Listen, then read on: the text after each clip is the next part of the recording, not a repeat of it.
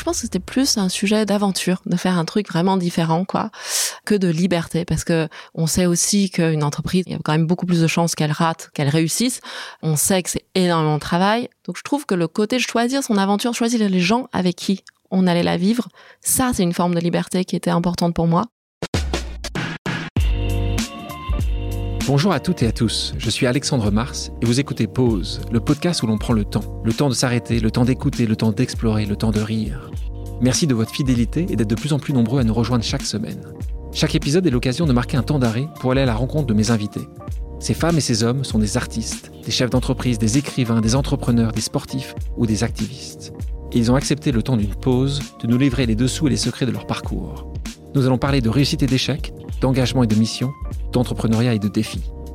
Un moment unique et sans concession pour vous inspirer et vous évader. Vous êtes en pause, soyez les bienvenus. Mon invitée d'aujourd'hui a décidé de révolutionner l'alimentation animale. Née à Pékin, elle grandit entre la Chine, le Canada et la France, où elle s'installe à l'âge de 11 ans. Si elle se sent différente de par son côté multiculturel, c'est aussi grâce à un très fort penchant pour les matières scientifiques qu'elle se distingue. Matsup, Matspé, école d'ingénieur des ponts et chaussées, un cursus brillant qui l'amène d'abord vers l'aéronautique chez Safran avant d'intégrer le cabinet de conseil McKinsey. Là-bas, elle se familiarise avec les enjeux écologiques autour de l'alimentation et surtout, elle y rencontre l'un de ses trois cofondateurs. Ensemble, ils font de l'impact environnemental leur cheval de bataille et décident de tout quitter pour lancer InnovaFeed en 2016, devenu champion mondial des protéines d'insectes. Le temps d'une pause, elle revient sur son parcours en évoquant son environnement familial, les coulisses de son aventure entrepreneuriale, sa vision du féminisme et ses ambitions. Bonjour, Aude Guillot. Bonjour Alexandre. Comment tu vas? Très bien, et toi? Ouais, ben oui. Je disais en introduction, né en Chine, on va parler de ton aspect multiculturel, le fait que tu as déjà euh, passé du temps dans, différents pays. Tu es resté euh, comme des années assez importantes, puisque jusqu'à 9 ans, tu étais en Chine. Euh, tes parents sont ingénieurs, ils quittent la Chine. Alors, ils quittent la Chine dans une année importante, puisqu'ils la quittent en 1989. Je pense que tout le monde se souvient, a entendu parler d'année 89. Un rappel, on est le 4 juin, l'armée populaire de libération ouvre le feu à ce moment-là sur des étudiants qui étaient sur la place Tiananmen. Je pense que beaucoup de gens s'en souviennent.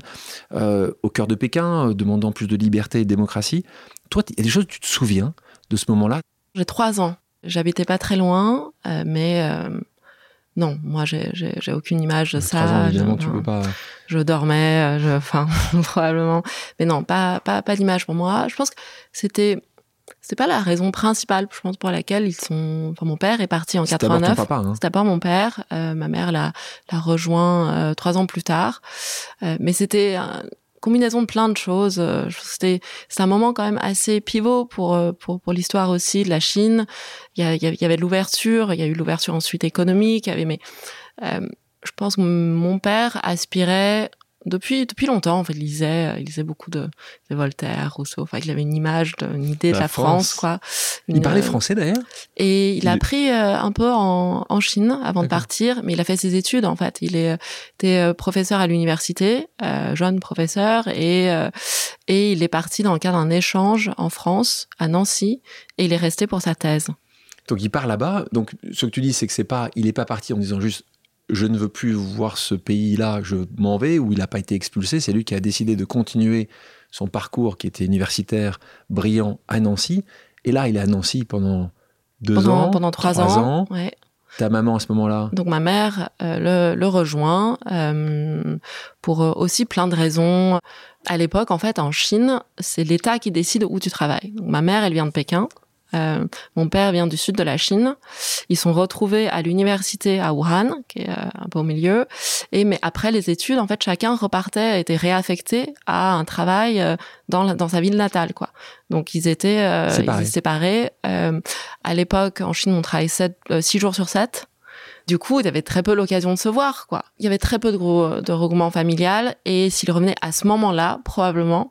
Après, la Chine a énormément évolué mm. euh, sur les. Euh, ils se sont posés beaucoup de questions euh, plusieurs fois. Est-ce qu'on rentre ou pas? C'était et, et et enfin moi mes études enfin, un des sujets justement qui était important pour eux. mais ils ont toujours fait le choix de rester. et ce qui était à l'époque ni une chose facile ni un choix qui était si évident puisque par ailleurs, euh, il y, a eu ces événements-là, je pense que ça a renforcé certaines aspirations, mais il y a eu aussi beaucoup beaucoup d'opportunités après. Et donc il y avait toujours euh, un petit peu cet arbitrage de euh, ce qu'on rentrait pas finalement, quoi. Parce que là, donc tu te retrouves à 6 ans, éduqué par tes grands-parents. Mes grands-parents. Comment tu le vis? C'est un mélange de plein de choses. Je pense que ça a été un moment de séparation qui était enfin forte pour moi et euh, et puis enfin en plus à l'époque je pense qu'on n'avait pas vraiment de de d'idée de, comment éduquer les enfants tout ça. Donc ma mère elle est partie elle m'a pas dit. Donc elle t'a pas dit? elle m'a elle m'a pas dit parce que je pense que c'était trop dur pour elle. ah bah elle pensait que c'était trop dur pour moi. Enfin et donc du coup d'un jour à l'autre tu bascules dans une réalité à laquelle t'es pas forcément préparé. Mais donc j'ai déjà été très, enfin j'étais déjà proche de mes grands-parents. Euh, j'ai continué à être extrêmement proche maternelle, à Pékin.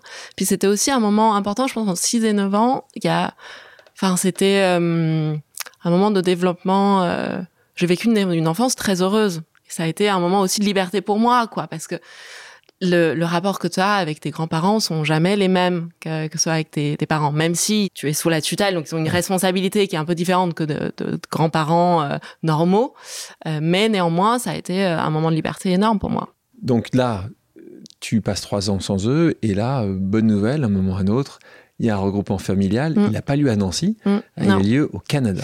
Il a lieu au Canada, qui était un pays d'accueil plus ouvert que, que, que la France. Euh, C'était compliqué de, de, faire venir là ou c'est juste qu'ils avaient l'opportunité, euh, nouveau universitaire de ton papa a fait que, de toute façon, il était à, parce qu'il là, vous étiez mm. au Québec et vous étiez en particulier à la ville de Québec. Il a fait son postdoc au Québec. Un peu des deux. Je pense qu'ils avaient essayé de me faire venir en France plus tôt, mais comme ils étaient tous les deux étudiants, on n'avait pas de situation stable.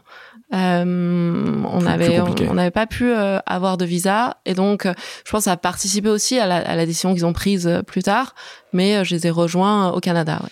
donc là on est au Québec tu as 9 ans mm. tu ne parles évidemment pas français ton anglais non plus. Non plus. Donc tu parles voilà et tu arrives là-bas et tu pars t'arrives pas dans une école francophone mais tu arrives dans une école anglophone. Ouais exactement. J'ai euh, je pense que mes parents, ils savaient pas trop où ils allaient atterrir ensuite. C'était un peu l'aventure pour eux, quoi.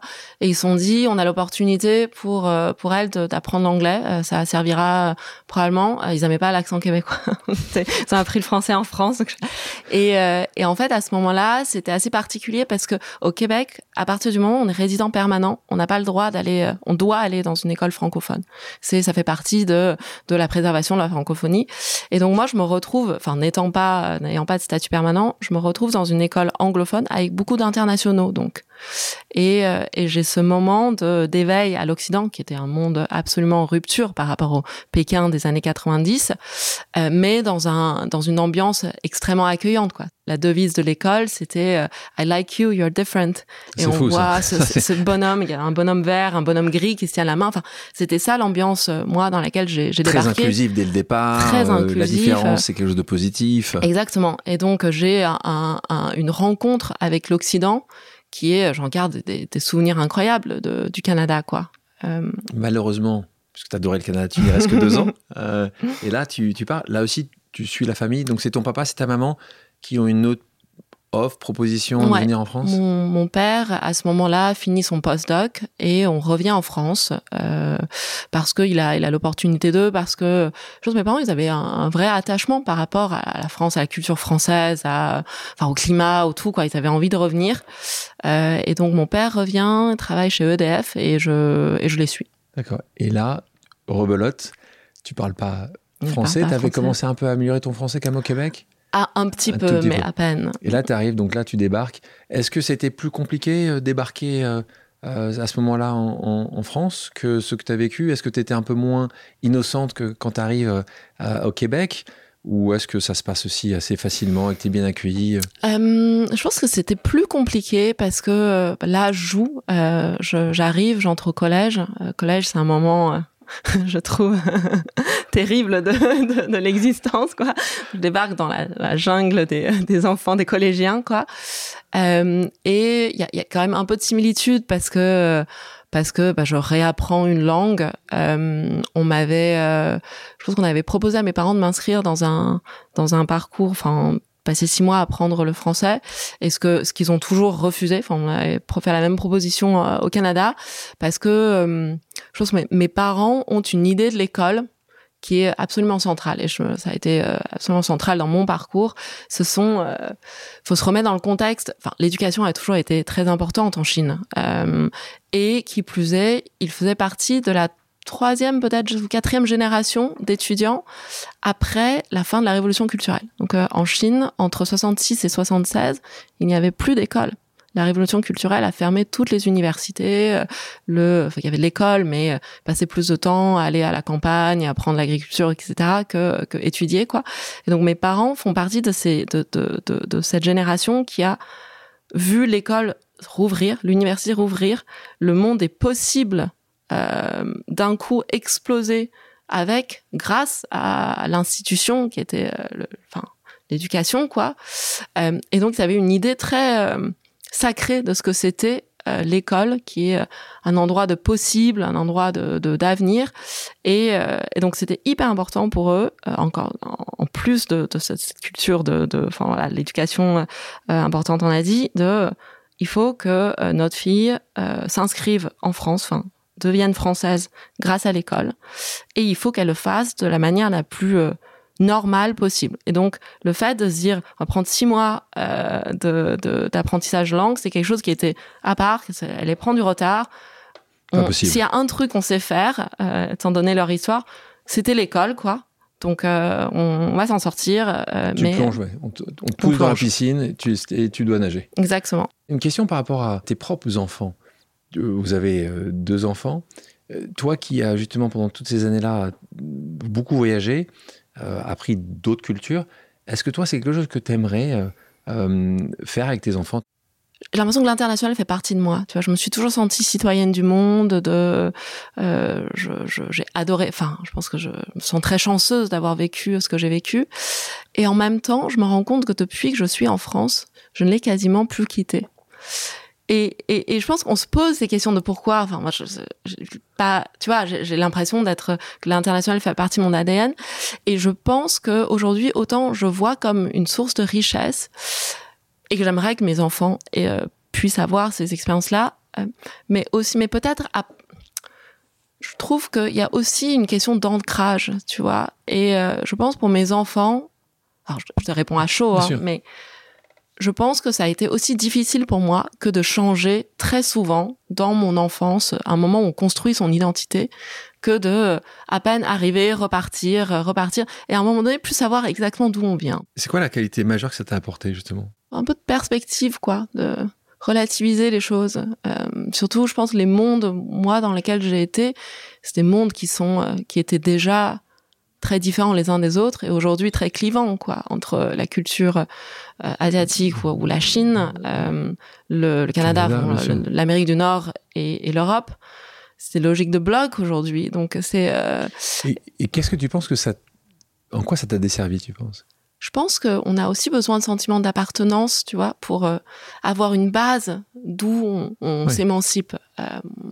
Moi, j'ai peut-être un parcours. Je pense j'ai toujours voulu euh, faire des choses un peu différentes. J'ai toujours voulu m'émanciper de quelque chose.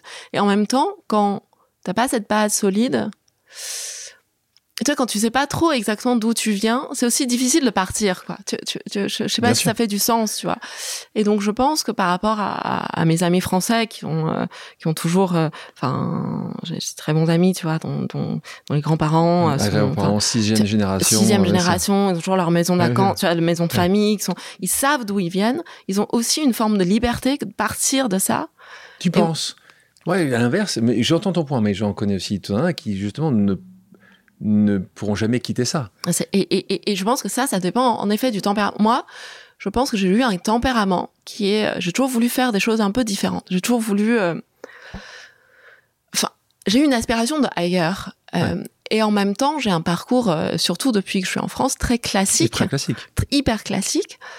Voilà, d'une euh, une, une, certaine façon par nécessité, tu vois. ça, Parce que j'étais, enfin, je, je, je, pense, et, et d'ailleurs, quand je, je, réfléchissais à ce qu'on disait hier, dans, à mon parcours, je pense que j'avais une double injonction. Je voulais pas, je, je voulais m'émanciper, mais en même temps, je sentais très fort l'injonction qu'il faut d'abord que tu te construises une identité là où tu es. Il faut que tu apprennes, il faut que tu t'intègres, quoi, tu vois. Mmh. Et je pense qu'aujourd'hui, c'est drôle parce qu'avec mes enfants, on se dit. Euh, ah, qui, qui, sont tout petits, hein, ils ont 4 ans et ils 2 ont, ans. Ils ont 4 ans et 2 ans. Juste avant, ton mari, il est français depuis six générations? Il est français depuis six générations. donc il y a, c'est sympa ça, il y a une vraie différence pour le coup. Et je pense qu'on s'est posé la question, typiquement, mes enfants, on me dit souvent, ah, mais c'est incroyable, du coup, tu vas pouvoir à la fois leur apprendre l'anglais euh, et, surtout le chinois, qui, est, qui, qui, qui, est ma culture d'origine et qui, enfin, qui fait partie de mon identité. Et en fait, je me rends compte, justement, moi, j'ai toujours parlé chinois avec mes parents, mais un chinois un peu du quotidien, et je me rends compte aujourd'hui que le chinois c'est ma langue maternelle, mais je le parle beaucoup moins bien que l'anglais, que je parle moins bien que le français. Donc j'ai une maîtrise à l'envers. Donc quand tu vas, quand aujourd'hui tu vas à Pékin, c'est qu'en fait ils peuvent taper la française quoi. En fait l'accent va être un peu perdu euh, alors je pense que je, garde l'accent mais j'ai un vocabulaire d'enfant de, de, de, 12 ans, de 12 ans, de 9 ans quand t'es parti. Tu es très bonne à l'école tu rentres en maths sup, en prépa, tu fais une extrêmement bonne école d'ingénieur, euh, les points chaussés, tu coches les cases. Mm tes parents, ils veulent vraiment que tu coches aussi ces cases Je pense que c'était important pour mes parents. Euh, il fallait que tu. Il, fallait. Ingénieur, c'est important parce que tes deux parents sont ingénieurs. Mes deux parents sont, sont ingénieurs. Tu pas pu faire autre chose. C'était voilà, ils avaient ce, ils avaient cette culture, je pense, qui est très similaire entre la Chine et la France, de, ces voix de dire il faut que tu fasses, que tu fasses des maths, quoi. Enfin, et puis c'est ce qu'ils, connaissent. Euh, moi, je pense que je comprenais encore plus. Je n'étais pas seulement sous l'injonction de des parents de voilà, tu, tu, tu fais ce qui fait plaisir à tes parents, mais je pense que je ressentais aussi un peu la nécessité qui voyait pour moi de se dire il faut, il faut que tu te il faut que tu, tu, tu, tu te sécurises il faut que tu enfin voilà tu tu tu tu fasses les, les le bon parcours à, l'école quoi. Mais je pense que j'ai toujours voulu m'émanciper de ça. Tu vois euh, je réfléchissais hier à mon parcours et en, quand j'étais en seconde euh, j'avais eu un prof de français incroyable euh, que j'ai lu euh, tous les livres. J'étais, je me suis beaucoup intéressée à la littérature. J'ai toujours beaucoup beaucoup lu. Ça a été euh, aussi un moyen pour moi de me comprendre, de comprendre la culture dans laquelle j'étais, développer des références communes, un imaginaire commun. Donc, mais en seconde, j'ai voulu faire une première littéraire parce que c'était j'avais énormément lu. Tes parents, ils ont pas dû être contents. J'avais des bonnes notes, j'avais et euh, ça a été, et je, je ressens cette envie, tu vois, de s'émanciper. Tu vas tes parents, tes parents disent Et donc, euh, je, je, leur dis, bah regarde, euh, je, pense que je peux, je peux bien faire. J'étais parmi les premières de ma classe. Et mes parents me disent non, pas le faire parce que. Et ils me disent surtout, tu sais, si tu fais, euh, continue dans les sciences, euh, tu pourras revenir plus tard. Tu auras le choix plus tard. Et en fait, ce, ce choix plus tard, ça m'a beaucoup poursuivi. Et, euh, et, et donc moi, j'ai donc j'ai fait une première scientifique au moment de choisir la prépa, j'ai voulu encore là dire ah, je vais faire une, une, prépa commerciale parce que c'est là où il y avait plus de sciences humaines, il y avait plus de littérature. Enfin, j'ai essayé de jouer dans l'univers qui m'était accordé ou qui était possible que je connaissais. De... Et pareil, non, non, fais une voie ingénieur, euh, on connaît ça, on pourra t'aider. Tu feras des choix, ça te donnera, tu pourras toujours y revenir. Je fais euh, mes études euh, en 2008, donc après euh, après la première année d'école, qui n'était pas un environnement que j'avais. C'était une ambiance qui est très un peu oppressant quand même, beaucoup de conformisme. Tout, le monde fait la fête de la même manière. Enfin, c'était. je pars, je deviens bénévole pour les JO de Pékin. C'était en 2008, c'était un moment euh, d'euphorie, euh, grand moment pour la Chine. C'était un moment de pic de l'ouverture, du développement. De... Et, euh, et puis à ce moment-là, moi, je parlais les trois langues olympiques cette année. Donc, et c'était un moment très libre pour moi où je rencontre d'autres étudiants de mon âge, internationaux là encore. Et je rencontre un, un, un Français qui venait de sortir d'école de, de, commerce et qui me dit ah l'école, moi j'ai trouvé ça, partager un peu ce sentiment de un peu oppressant et, euh, et qui était qui était parti, qui avait fait des voyages de, de, de photographie, enfin qui et, euh, et donc il me dit à un moment mais tu sais euh, la, la, vie est beaucoup plus intéressante que ce que tout ce qu'il y a à l'école au lieu de faire ta rentrée là en deuxième année, enfin en seconde année. Viens avec moi. Le, moi, je vais faire. Alors, je sais plus ce que c'était, un salon de photo ou un salon d'art. Viens, fais ça plutôt, plutôt que faire ton séminaire d'intégration de, la rentrée. Enfin, on avait un voyage de, deuxième année, quoi. Prends un mois, viens à Shanghai, on fait ce truc. Tu vois, tu vois autre chose, quoi. Et là, je j'appelle mes parents, je me dis mais il a trop raison j'ai pas du tout envie de, de, de rentrer, euh, de faire mon séminaire d'études. Je pense que j'aurais beaucoup plus à découvrir et ce, truc-là, rentrer. Et euh, donc grosse dispute. Enfin, hein, mes parents se disent mais tu te rends compte, t'es euh, si, enfin, si proche de, de, la conclure tes études, quoi. Bien sûr, tout le travail. fais, fais jusqu'au bout. Après, tu choisiras. Alors, t'as suivi ou pas? Bah non, je suis rentrée, Ah, et je suis rentrée et, et donc mais je, mais ça ça me reste, ouais. tu vois. Et euh, et Mais tu penses que là, deux, trois fois, est-ce que tu penses, parce que toi maintenant qui es maman, et, et toutes les mamans et les papas qui nous écoutent, on se retrouve quand même souvent dans des positions où on a envie de dire oui, parce qu'on sait que Mm, c'est mm. le plaisir va être instantané pour nos enfants, mais on sait que c'est moins bon potentiellement, et encore Mm, qui sait, pour le futur. Est-ce que tu penses qu'ils ont bien fait? Tu leur en veux un peu encore aujourd'hui? Non parce que c'était aussi mon choix, tu vois. C'était je pense que si j'avais voulu à ce moment-là, enfin j'étais grande quoi. ouais. Et euh, je pense que je trouve ça extrêmement compliqué de répondre à une question c'est le bon ou le mauvais choix. Je pense pas qu'il y bon ou le mauvais choix en fait. Au même moment, étant la personne que j'ai été, étant tu vois la, nécessité que moi je ressentais, la nécessité que eux devaient ressentir pour moi, c'était à refaire. Je pense que j'aurais refait le, même choix. Ce qui veut pas dire que c'est bon choix, tu vois.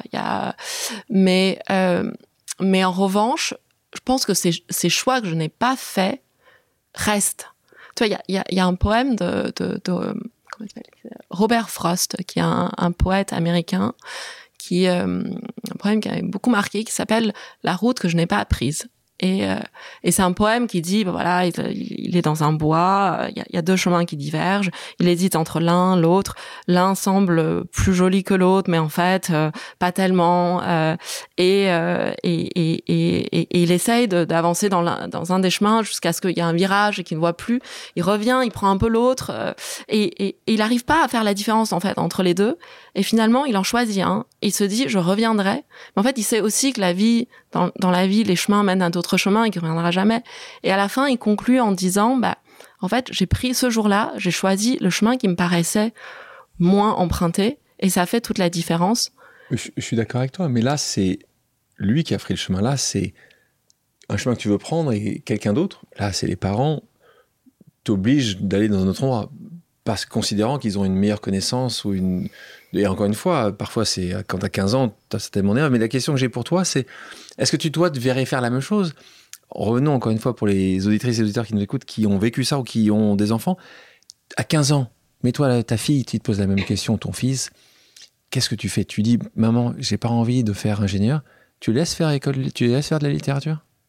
Eh ben, je pense que, Mhm, hein. tu vois, à ce moment-là, je pense que moi, je dirais, comme mes parents, probablement, de, t'as envie, t'as envie de jouer la sécurité, mais, mais ce que je veux dire, c'est que l'individu a aussi une responsabilité, même à 15 ans.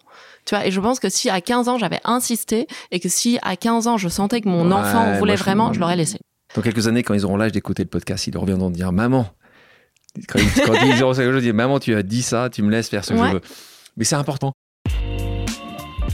Ce qui nous a permis de convaincre les autres, c'est qu'on a été beaucoup plus sceptiques que tous ceux avec qui on a discuté. Quand t'es entrepreneur, t'as envie en fait que ton idée marche. Une fois que toi, tu t'es posé toutes les questions difficiles et que tu dis, je suis convaincu d'avoir un projet qui va valoir le coup pour moi, pour mes équipes, c'est beaucoup plus simple de convaincre l'autre. Là, tu rentres chez Safran. Avant de rentrer chez Safran, te reprends à 18 ans, tu as un rêve. Tu dis, il y a une entreprise qui te fait quand même rêver à ce moment-là.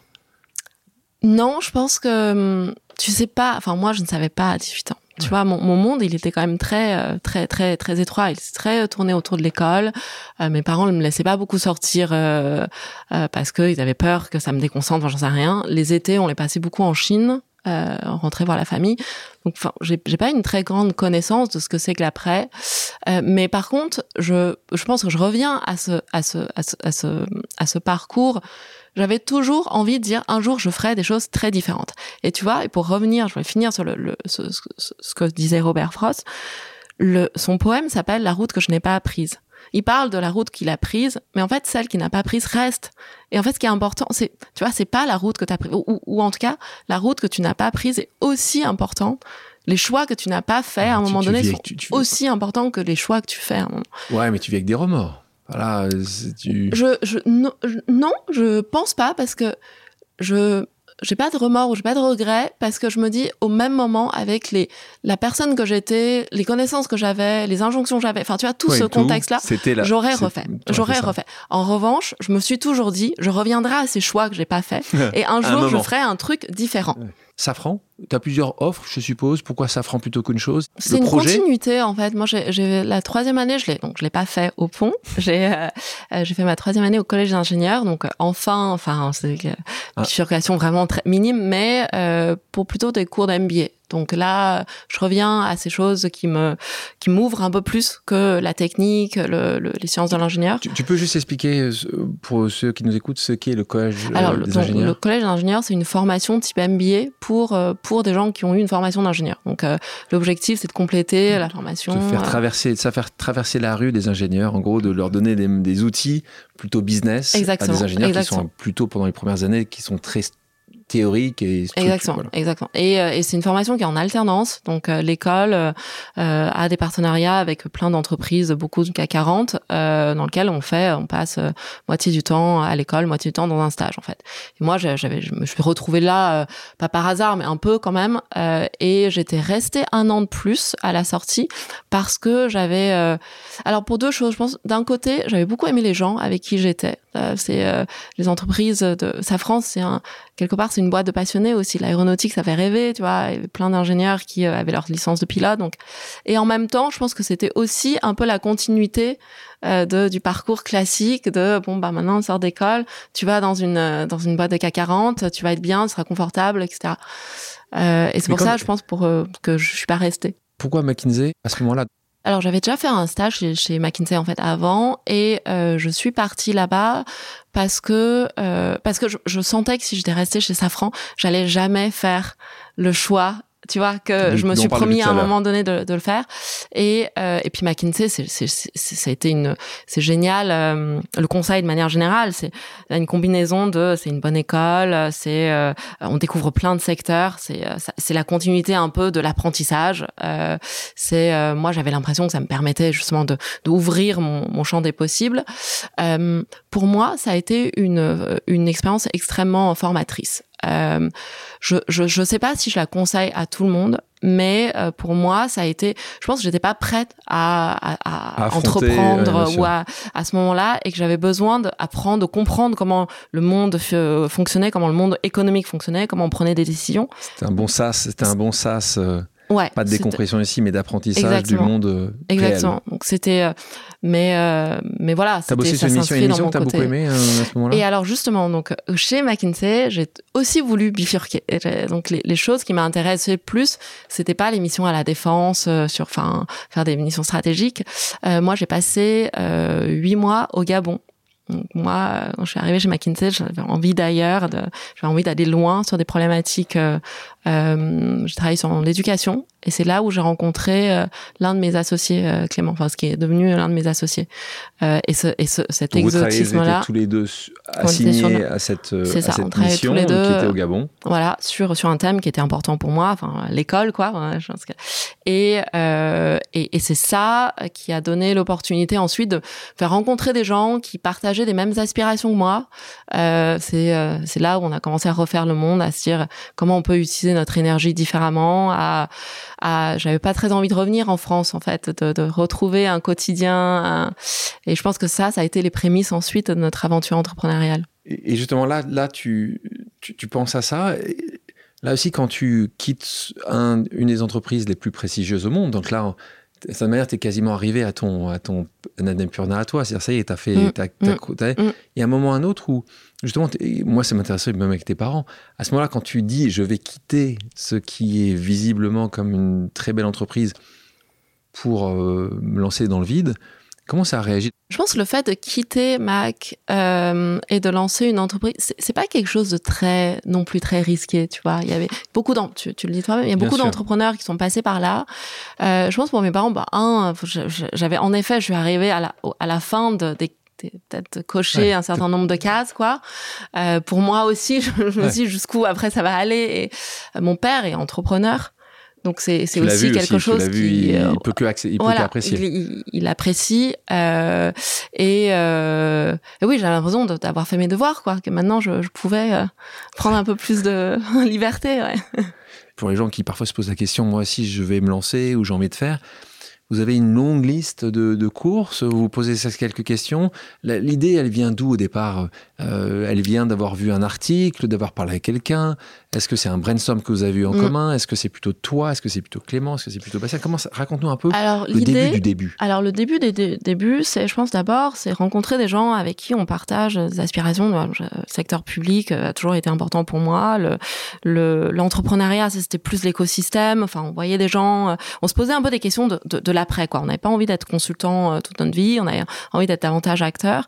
Et dans, dans ce truc de, de, de, gens, voilà, on était, tu vois, qui réfléchit à des sujets euh, un peu idéalistes, quoi. C'est-à-dire, mais que, un peu à refaire le monde. Euh, bah, c'est quoi les enjeux de ce monde C'est quoi les problématiques qu'on a envie d'adresser Et évidemment, le sujet climatique est très présent. Et euh, et puis du coup, de fil en aiguille, on se dit bah ok, c'est sujet climatique. Est-ce, est-ce que nous, on pourrait résoudre quelque chose tu vois que à ce moment-là, euh, on avait parlé, on s'était retrouvé. Je me rappelle avec Clément dans un prenait un apéro euh, dans, dans, dans, un sur une terrasse et euh, regarde le menu. On à dire ah oui mais manger donc c'est en fait bah, la, la viande euh, tu vois, nos habitudes alimentaires sont sont impactants. Euh, il y avait quelques articles déjà sur euh, les insectes, quelques chefs qui ont commencé à parler des insectes comme apéro, comme c'était c'était un aliment. Enfin, tu vois, en Afrique, en Asie, on en mange.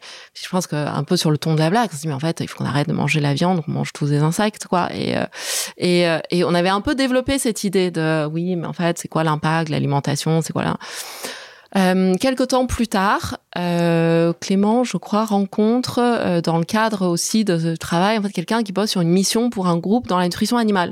Il se rend compte euh, et il vient me voir, il me dit mais en fait, tu sais, il y a un vrai déficit en fait dans la nutrition animale aujourd'hui, donc pour les animaux d'élevage, pas pour le pas pour l'homme, de protéines de qualité et protéines durables.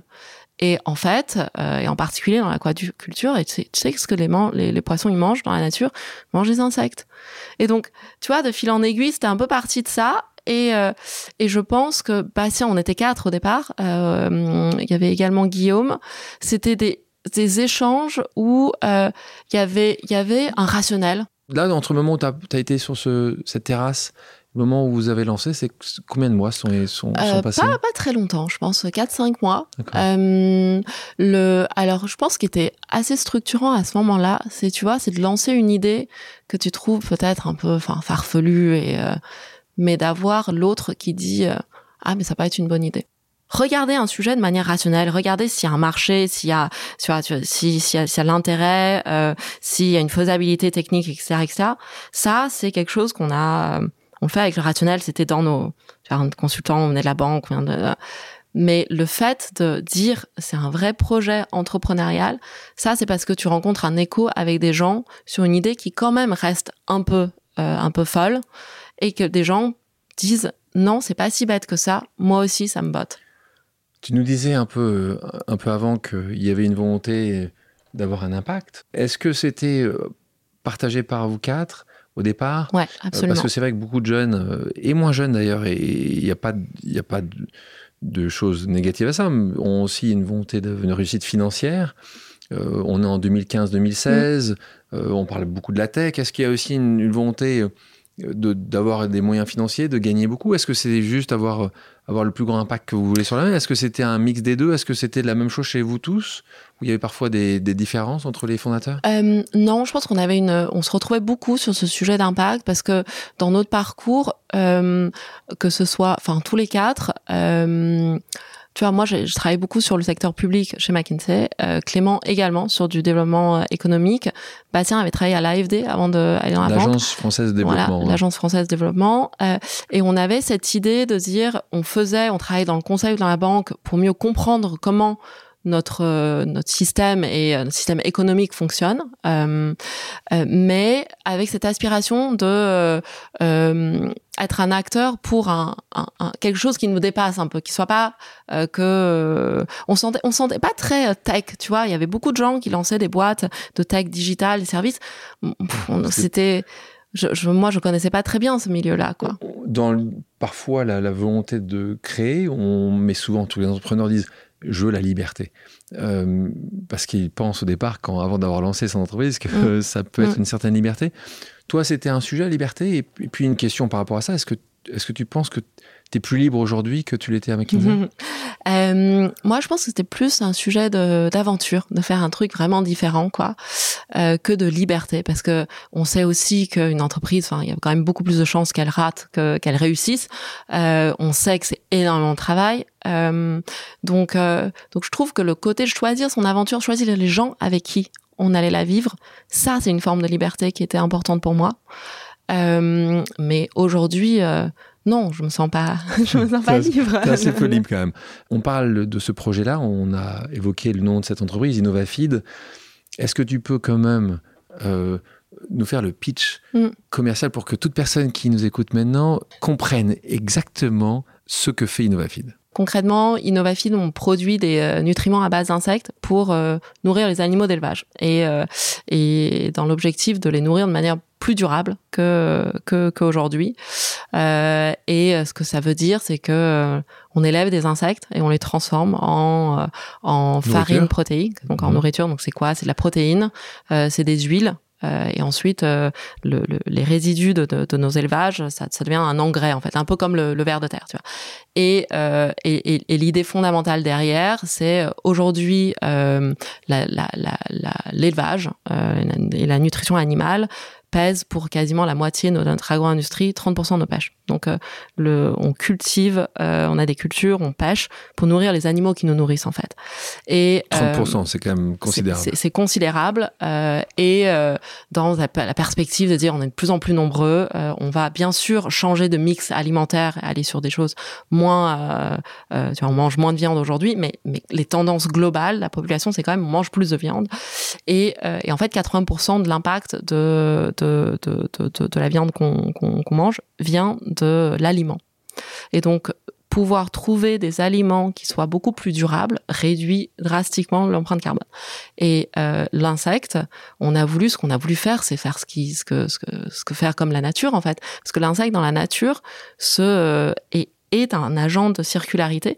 Dans la nature, un insecte, ça se nourrit de biomasse en décomposition et ça réinjecte les nutriments dans la chaîne alimentaire en nourrissant euh, les oiseaux, les poissons, etc. en fait, nous, c'est exactement ça qu'on a envie de faire, c'est dire on, on, construit des usines euh, où on élève des insectes avec des résidus issus de l'agro-industrie. On c'est quasiment du déchet qu'on recycle.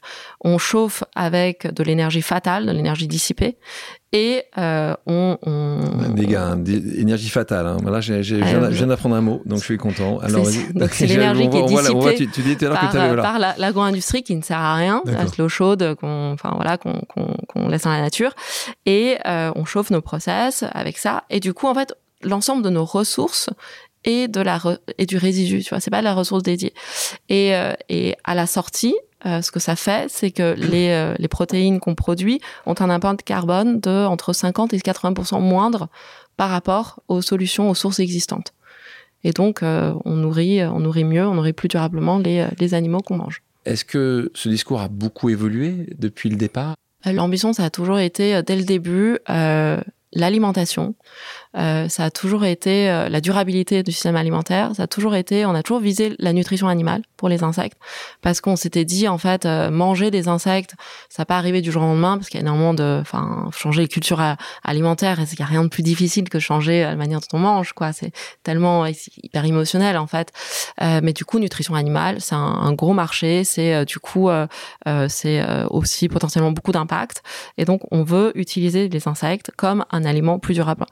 Qui a changé, c'est évidemment le modèle, la technologie, euh, le comment on le fait de manière la plus efficiente possible, mais l'idée, l'ambition est restée le même.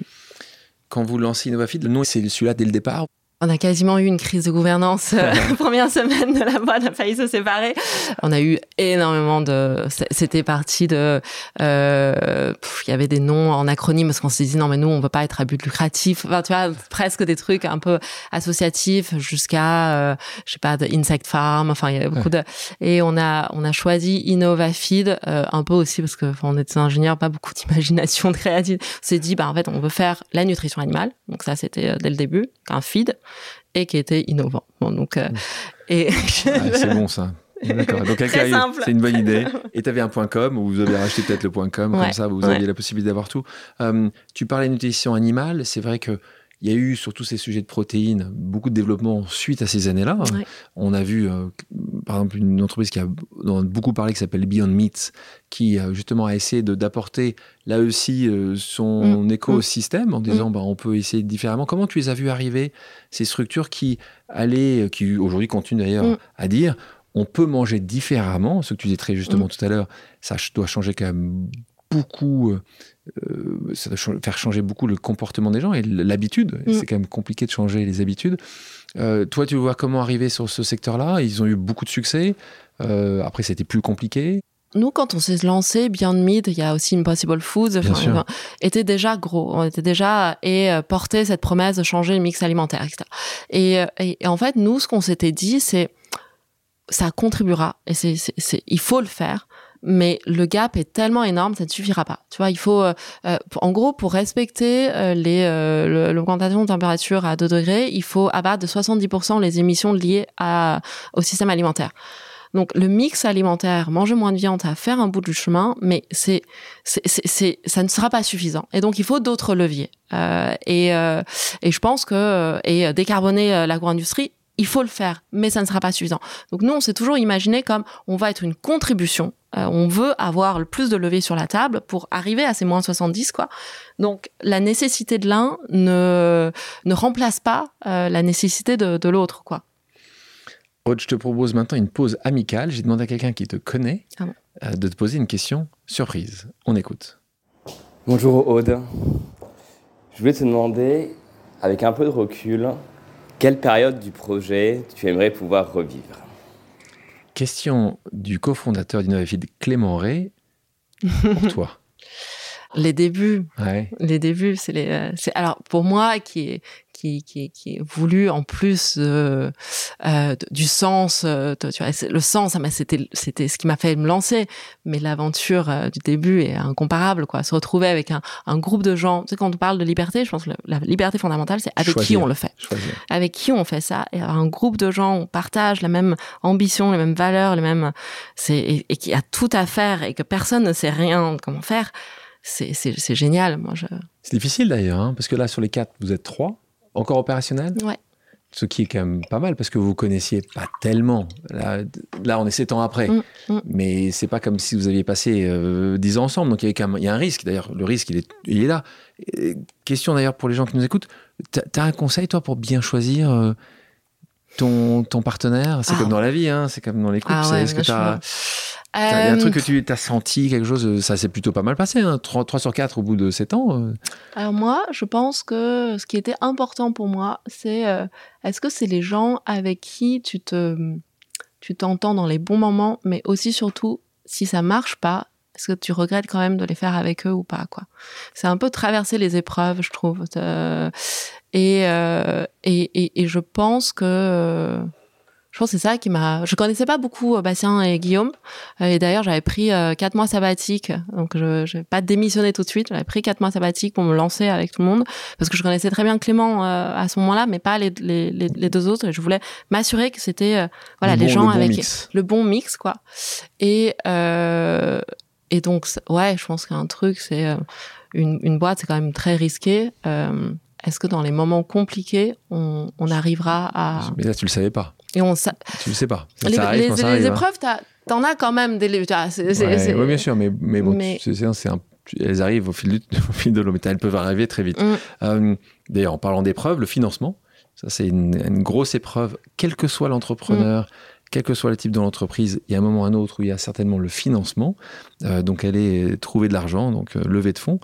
Vous en avez réalisé quatre. en 2018, 15 millions d'euros. Là, on parle de grandes sommes, hein, je vous préviens tout le mm. monde euh, déjà. On parle de beaucoup, beaucoup d'argent. Vous avez besoin de beaucoup d'argent. Mm. Tu parlais tout à l'heure de fermes, d'usines, on parle d'industries de, euh, lourdes ici. Second de 40 millions. En 2020, 140 millions. Et plus récemment, 250 euh, millions. Donc, on arrive quasiment à un demi-milliard de levée. toi qui n'avais pas l'habitude du tout de ça, d'aller convaincre, voir euh, reporté euh, mm. à, des, investisseurs. Comment ça s'est passé? On a eu la chance au début, tu vois, venant de la banque du conseil, de, au début, c'est assez simple parce que, euh, parce que, parce qu'au fond, tu réfléchis un peu comme des investisseurs. Tu vois, t'as as été de l'autre côté de la table. Moi, j'avais fait pas mal de due diligence, ce genre de choses. Donc, les débuts, en tu, fait. Tu as, les réponses. Tu connais les questions. Tu connais un peu les voilà, questions. tu te, poses les mêmes questions. Donc, euh, et d'ailleurs, tu t'es posé ces questions-là avant de se dire est-ce que c'est le projet sur lequel je vais me lancer ou pas. Bien sûr. Et donc, euh, et donc, l'interrogation de l'autre, ce début de convaincre, bah, vu que tu t'es convaincu toi, euh, tu as un peu les mêmes réponses pour euh, pour l'autre. Et, et, je pense que ça nous a beaucoup servi euh, sur un sujet qui était pas, qui était relativement quand même inédit. On n'a pas beaucoup de, de benchmark. On est un animal quand même un peu un peu bizarre de de, la tech. Euh, touche. Aujourd'hui, la tech industrielle est beaucoup plus ancrée comme comme notion, mais à l'époque, on comprenait pas très bien quoi. Dès qu'il y avait des usines, euh, le ça, ça, devient de plus en plus dur évidemment parce que parce que les montants, les enjeux sont. Euh, euh, on a eu la chance et je pense que ça a été un choix aussi très tôt de se dire il faut qu'on se fasse accompagner par des gens qui peuvent nous suivre sur le long terme. Donc on a fait rentrer dès 2018 euh, Temasek et Créadev. Temasek est un fonds souverain de Singapour et puis Créadev, on est plus proche puisque là c'est un stock d'investissement de la famille Mullier, donc grande famille. Je crois que le premier employeur, si tu reprends toutes les, toutes les sociétés de la galaxie euh, Mullier, deux fonds qui connaissent très bien euh, l'ACTEC, euh, qui sont des, des références. Euh, Creadev, c'est l'un des plus gros fonds euh, européens sur le sujet. Temasek a, a et, également. Et, et, et, donc, en fait, le choix très tôt. Et d'ailleurs, c'était c'était plutôt eux qui nous avaient poussé à lever. On n'était pas en, enfin, on n'était pas complètement dans, dans ce process-là, mais on s'est dit avoir deux fonds de cette qualité-là, avec cette vision-là long terme, qui comprennent les enjeux, ça allait nous servir pour la suite. Et en effet, on a relevé avec eux pendant le Covid on voulait faire, euh, on voulait faire une levée et puis c'était compliqué euh, comme contexte euh, économique à ce moment-là. Les gens ne pouvaient pas voyager. Mais le fait d'avoir nos historiques qui sont solides, qui comprennent, qui ont cette vision-là, qui suivent, ça nous a, ça nous a énormément aidé. Si tu avais un conseil à donner à quelqu'un qui va aujourd'hui chercher de l'argent, c'est quoi? Ce qui nous a aidé, qui nous a permis de convaincre les autres, c'est qu'on a été beaucoup plus sceptiques que euh, que, que, que, tous ceux avec qui on a discuté. Tu vois, je, pense que quand t'es entrepreneur, t'as envie en fait que ton idée marche, t'as envie de vendre ton truc, t'as envie de convaincre ça. ça ouais, et en fait, tu te rends compte que lorsque tu c'est pas la même dynamique quand toi, toi-même, tu dis, attends, moi j'ai des enjeux aussi euh, euh, importants pour responsabilité vis-à-vis de soi, mais aussi vis-à-vis de, de, des équipes qui te rejoignent, tu vois. C'est ça aussi qui, qui, est, euh, qui est au bout d'un moment hyper prenant. Est-ce que, est-ce que mon projet, il a une chance de marcher? Et, et donc en fait, une fois que toi, tu t'es posé toutes les questions difficiles et que tu dis, je suis convaincu et de, de avoir un projet euh, qui va valoir le coup pour moi, pour mes équipes, c'est beaucoup plus simple de convaincre l'autre. Ça fait 7 ans, il y a encore beaucoup de choses à faire. T'en es où aujourd'hui? Euh, je pense qu'aujourd'hui, pour InnovaFeed, euh, on a énormément structuré les choses. On est plutôt dans une phase maintenant de delivery de ce qui a été euh, critique, tu vois, dans n'importe quel projet entrepreneurial, c'est euh, euh est-ce que tu as des vrais débouchés? Est-ce que tu as un vrai marché solide, carnet de commandes solide? On a dû développer des filières entières sur le poisson, sur la volaille, sur le porcin avec des partenaires. On est dans un, écosystème très B2B, donc des partenaires qui, sont eux-mêmes des de des industries qui sont beaucoup plus gros que nous.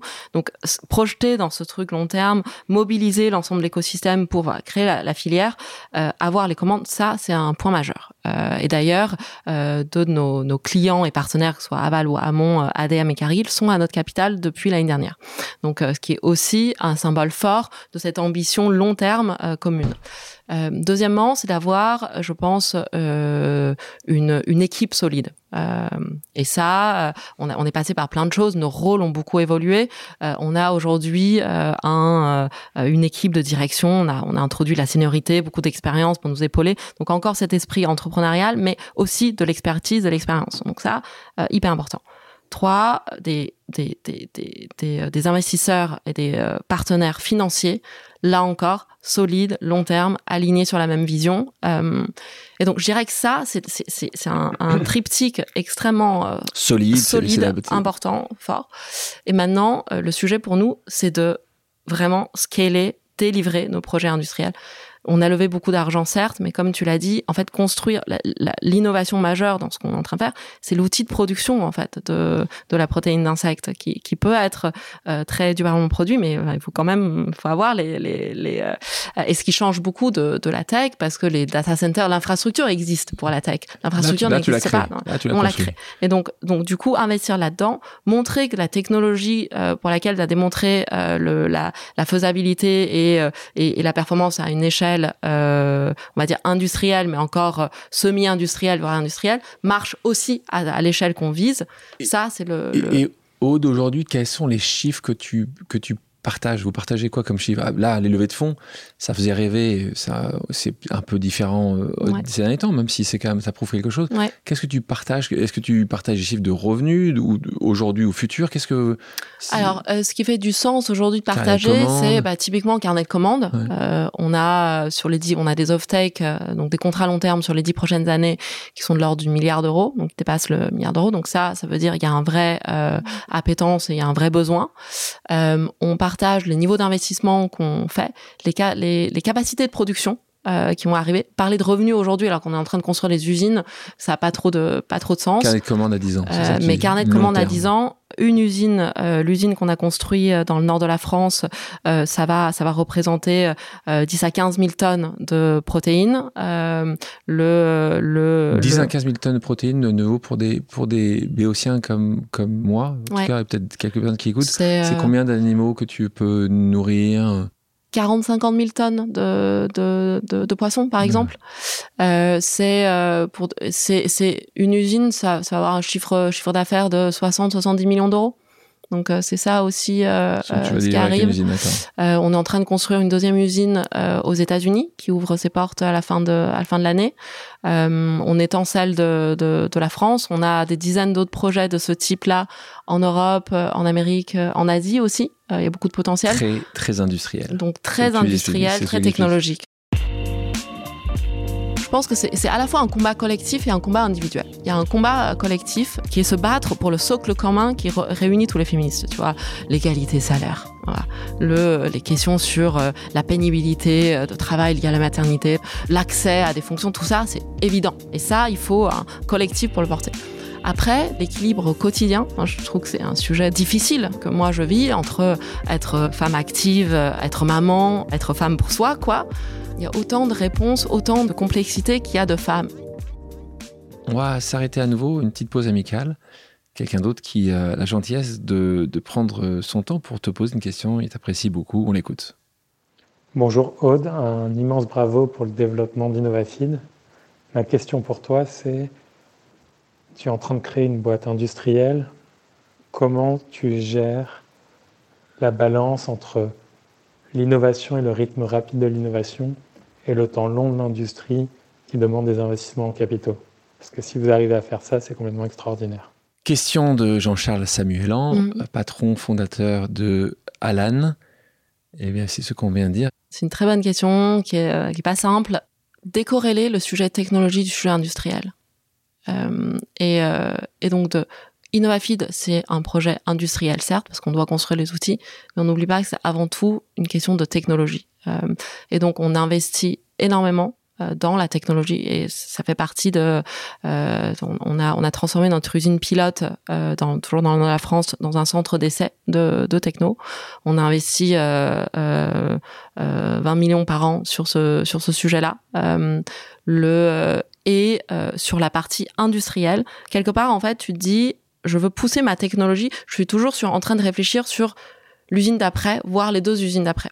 Donc euh, je réfléchis à 5-10 ans. Et c'est ça euh, l'enjeu de mon équipe technologie. Mon équipe ensuite industrielle, et d'ailleurs c'est deux pôles, deux équipes différentes, euh, elle, son objectif, c'est comment je raccourcis le temps de construction. Ce qui, ce qui, ce qui prend du temps, c'est euh, entre le moment où on a signé un projet et le moment où les portes s'ouvrent, il faut 2-3 ans. Et, et là-dedans, c'est de couper, enfin de rationaliser tous ces de raccourcir tous ces, tous ces temps. Et un de nos enjeux très importants euh, aujourd'hui, c'est le réglementaire. Euh, pour entre le moment où on a un projet finalisé et le moment où on a l'autorisation de poser la première pierre, il faut 18 mois. En, dans les autres pays européens, c'est deux, trois fois moindre. Et donc, c'est comment tu vois, aussi travailler avec les services de l'État, avec, et là, on a besoin de l'appui d'un pays. Donc, c'est pour ça que la politique industrielle, elle, elle, elle, elle doit impliquer le politique, le, c'est comment on fait pour raccourcir ce temps-là, quoi. Et donc, plus vite j'arrive à construire mes usines, plus j'arrive à me raccrocher avec, tu vois, mon innovation, ma vitesse et ma performance. Octobre 2022, un moment important euh, euh, à mes yeux, c'est que Innovafit devient Bicorp. Euh, alors c'est un label mm. qui me mm. tient à cœur. mon, ma structure d'investissement Bliss l'a obtenu il y a quelques années de ça déjà. Et on pense que c'est un processus long, mais c'est un point important de mm. démontrer que entre ce que nous faisons et ce que nous disons, il y a un alignement fort. Toi aussi, c'était un sujet important pour, pour vous de l'avoir fait. et tu as hésité entre société à mission, Bicorp? Tu penses que tu pourras aussi faire société à mission? Tu penses que c'est important aussi d'indiquer par des, par des labels, par des, par des actes aussi, ce que vous faites? Euh, bah En fait, je pense que nous, c'était plutôt une suite euh, logique. En fait, nous, ce qu'on vend, c'est de la durabilité, tu vois. L'intérêt, nos protéines, alors c'est la performance certes, mais c'est l'empreinte carbone. C'est ce que c'est ce que nos clients regardent. Donc, euh, du coup, au début, on s'était pas dit le. Il est tellement lié à notre valeur qu'on s'est pas dit euh, ah bah il faut qu'on ait ce label là pour vraiment se, forcer à l'aide parce que en fait nos clients ils regardent ça.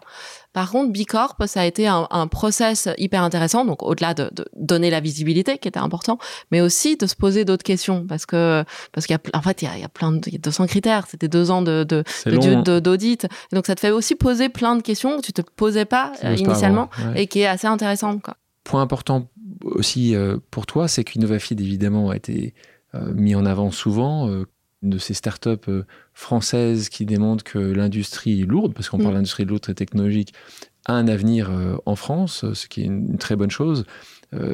et mais aussi toi, personnellement, tu as tu es reconnu, en tout cas, tu as gagné un certain nombre de prix moi, je trouve que c'est, elle est, elle est plutôt un peu lourde à porter parce que on n'est jamais la personne qu'on qu'on récompense, quoi. C'est pas, c'est pas ça l'idée. C'est pas, c'est pas moi le, l'enjeu. c'est plus se dire, euh, voilà, sur les sujets de diversité, typiquement, de dire, bah, tu vois, tu incarnes une, une, une, forme de possibilité, mais moi je le prends pas pour moi en fait, ces prix-là. C'est, c'est. pourquoi je, je, je, le prends pour euh, euh, une nécessité de donner la visibilité euh, à alors pour nous, dans un premier temps, de dire euh, la diversité, c'est un sujet important chez nous, bah, de, de, montrer euh, qu'on a on a 40% de femmes aujourd'hui, euh, y compris dans les équipes de management euh, d'Innovafid, tu vois. Et donc ça, c'est important. Et c'est important de montrer que oui, bah, enfin, on a envie d'avoir plus de femmes. Donc venez. Donc il y a, y a, un truc de visibilité. je trouve que après le, le, le reste Enfin oui, là encore, tu vois, on célèbre. C'est pas moi toute seule qui ai fait InnovaFeed. C'est pas. Il y a, y a, un vrai collectif. Moi, j'ai mm. des euh, amis qui euh, représentent une diversité euh, à succès et qui mm. me disent mais moi justement je porte ça. Mm. Puis d'autres qui me disent ça me fait chier de porter ça parce que c'est c'est réduire en fait d'une certaine manière un succès à un genre ou à une ethnie ou à une religion. Donc comment toi tu le vis ça? Alors je pense déjà pour personnellement moi, je trouve que la meilleure récompense, moi, je me sens extrêmement privilégiée de vivre l'aventure dans laquelle je vis.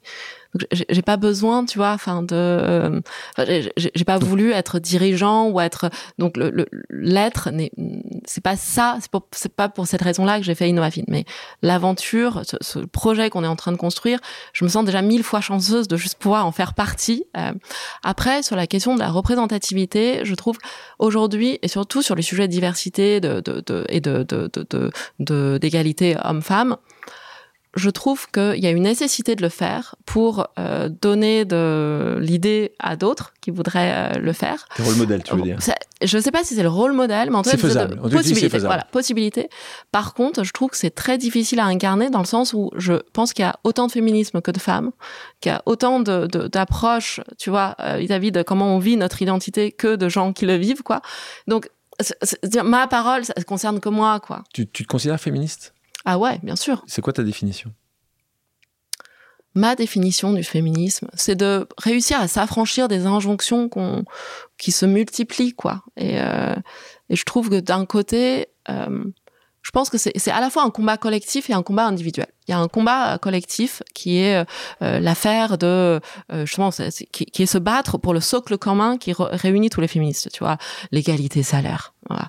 le les questions sur euh, la pénibilité euh, de travail liée à la maternité, l'accès à des fonctions, tout ça, c'est évident, tu vois. Et ça, il faut un collectif pour le porter. Après, tu vois, l'équilibre quotidien, moi, je trouve que c'est un sujet de euh, difficile euh, que, que, que, moi je vis entre être être euh, euh, euh femme active, être maman, être aussi être là, être femme pour soi, quoi. Il y a, y a il y a autant de réponses, autant de, de, de complexité qu'il y a de femmes. Et ça, ce combat-là, j'ai l'impression que c'est plus quelque chose de beaucoup plus personnel. Donc il faut donner à voir tout le possible euh, et là-dessus, moi, mais ce qui m'inspire le plus, c'est les gens qui, ces femmes qui sont heureuses dans ce qu'elles font, tu vois.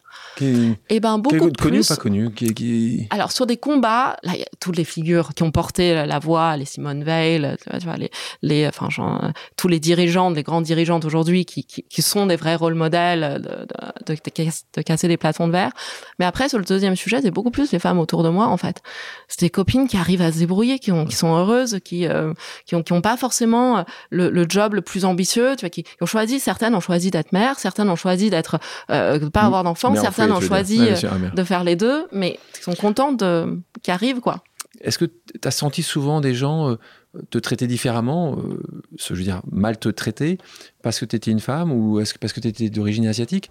Je pense que je me suis pas vraiment posé la question pendant très longtemps tu vois. Donc peut-être euh, dans mon parcours en tant que en tant que en tant femme, que femme, en tant, que, asiatique. Tu vois, je savais que j'étais différente, mais tu vois, je, je, je, savais que j'étais pas française, que j'avais besoin de m'intégrer, d'apprendre plein de codes, mais euh, que c'est difficile de dire est-ce que euh, les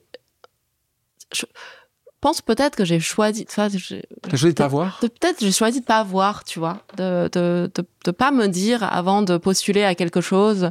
Ah, est-ce que, enfin, est-ce que c'est possible, c'est pas possible, quoi? Je pense qu'il y a plein de choses. Euh, on discutait quand je suis arrivée au collège. Je pense que tu vois, j'avais euh, des gens, des, des, des, gens qui venaient me voir, qui faisaient trois bruits, qui disaient bah, ce que ça veut dire en chinois, tu vois.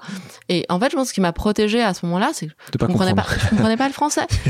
je j'avais j'avais pas compris, tu vois, ce qu'ils me disaient, ouais. Et je savais, je n'avais pas parlé français donc je peux pas répondre. Non.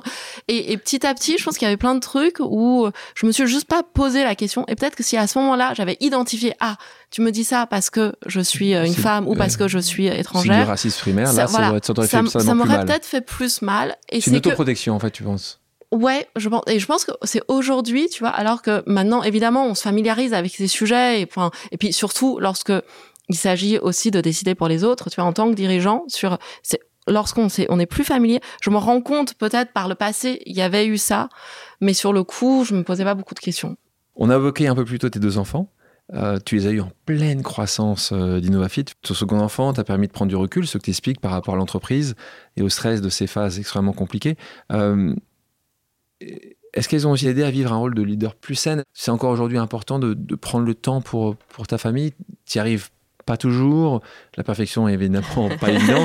Euh, comment toi tu, tu l'as tu l'as ah, vécu Tu arrives pas du tout. C'est hyper sportif. C'est dur. Hein. Euh, alors moi, je pense que le congé maternité, le, en fait, ce qui te fait prendre du recul, c'est ton, c'est l'absence, de pas être là, de revenir et de voir qu'en fait ça tourne. et donc c'est.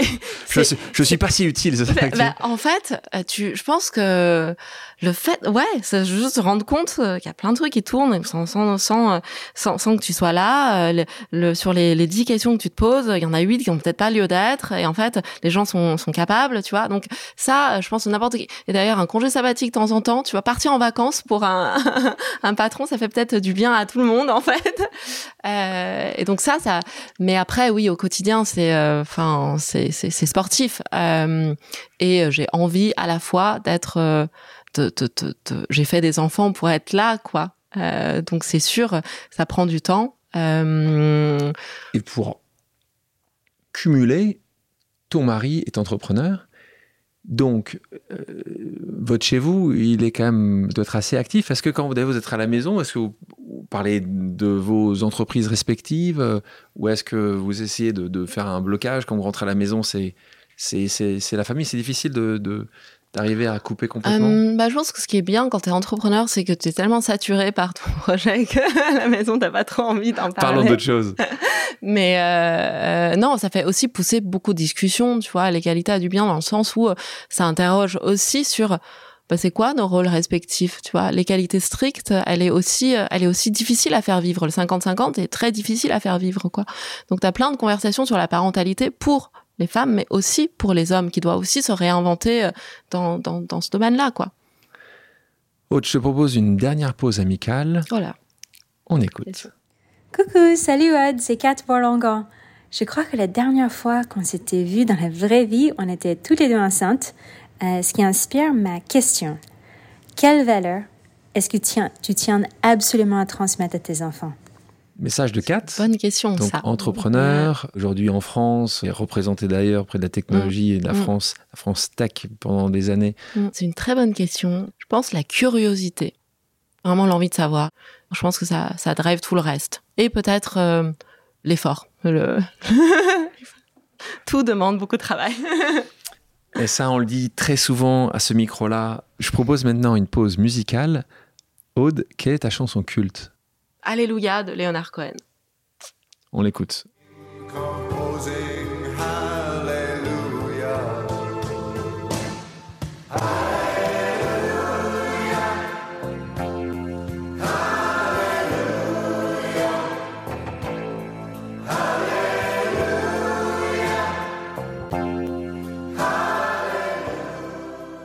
Pour terminer, passons une pause flash avec quelques questions rapides auxquelles tu devras me répondre du tac au tac. Est-ce que tu es prête? Ok. Ton livre préféré Gatsby le Magnifique. Quelle autre entreprise aurais-tu adoré créer? Pentagonia. Est-ce qu'il t'arrive souvent de mentir? Par omission peut-être. Par omission. Au moins, tu as l'honnêteté de, de dire par omission. Donc la réponse est peut-être. Euh, de quoi tu es le plus fier? De l'équipe Innovafid. Quel est ton plus grand regret? Pas avoir fait une première littéraire. On revient là-dessus. Là, tout s'effondre. là. Tout s'effondre. Tu aurais fait cette première littéraire, tu serais où aujourd'hui? Je sais pas du tout. Qu'est-ce que tu aurais aimé faire après avec ça? Maintenant que tu vois un peu de recul, quand tu vois des gens qui font cagne, ils- ils- Mhm. ou après, tu tu aurais prof de lettres euh, Je serais probablement en train de te dire mon plus grand regret, c'est pas avoir fait une première de pas scientifique. mes. Je sais pas. Quel défaut t'inspire le plus d'indulgence? L'honnêteté. Ça, je l'avais jamais entendu. Je pense que c'est. C'est un défaut. Ouais, je pense que dans, dans, dans le monde dans lequel on vit, on peut pas être toujours euh, honnête sur tout, quoi. Euh, mais euh, les gens qui arrivent à l'être, ils sont parfois euh, des choses qui sont pas forcément toujours bonnes à dire, mais qu'ils arrivent à l'être, une forme d'authenticité. Moi, j'aime beaucoup l'authenticité. Ta plus grande peur? Ah, là, aujourd'hui, mes enfants. Un endroit où tu aimes faire une pause? Dans mon lit avec un livre. Si les auditrices et les auditeurs ont des questions, peuvent-ils te contacter sur tes réseaux sociaux? Ouais, absolument. Alors, je, je suis très nulle en réseaux sociaux, mais euh, mais Tu euh, réponds LinkedIn peut-être? je, j'essaye. Tu tentes de répondre? Absolument, ouais. Donc Mais LinkedIn, avec, avec grand plaisir. Avec grand plaisir. Aude, merci d'avoir accepté mon invitation. Merci beaucoup de m'avoir invité. Merci à toutes et à tous d'avoir pris le temps de faire une pause avec nous. J'espère que l'émission vous a plu, inspiré ou fait réfléchir. Si c'est le cas, je compte sur vous pour le partager avec vos proches, laisser un commentaire et mettre la note de 5 étoiles sur les plateformes d'écoute. Si vous voulez me suggérer des invités ou simplement me faire part de retours, vous pouvez me contacter via LinkedIn en tapant Alexandre Mars ou bien m'écrire à l'adresse suivante, le podcast pause at gmail.com.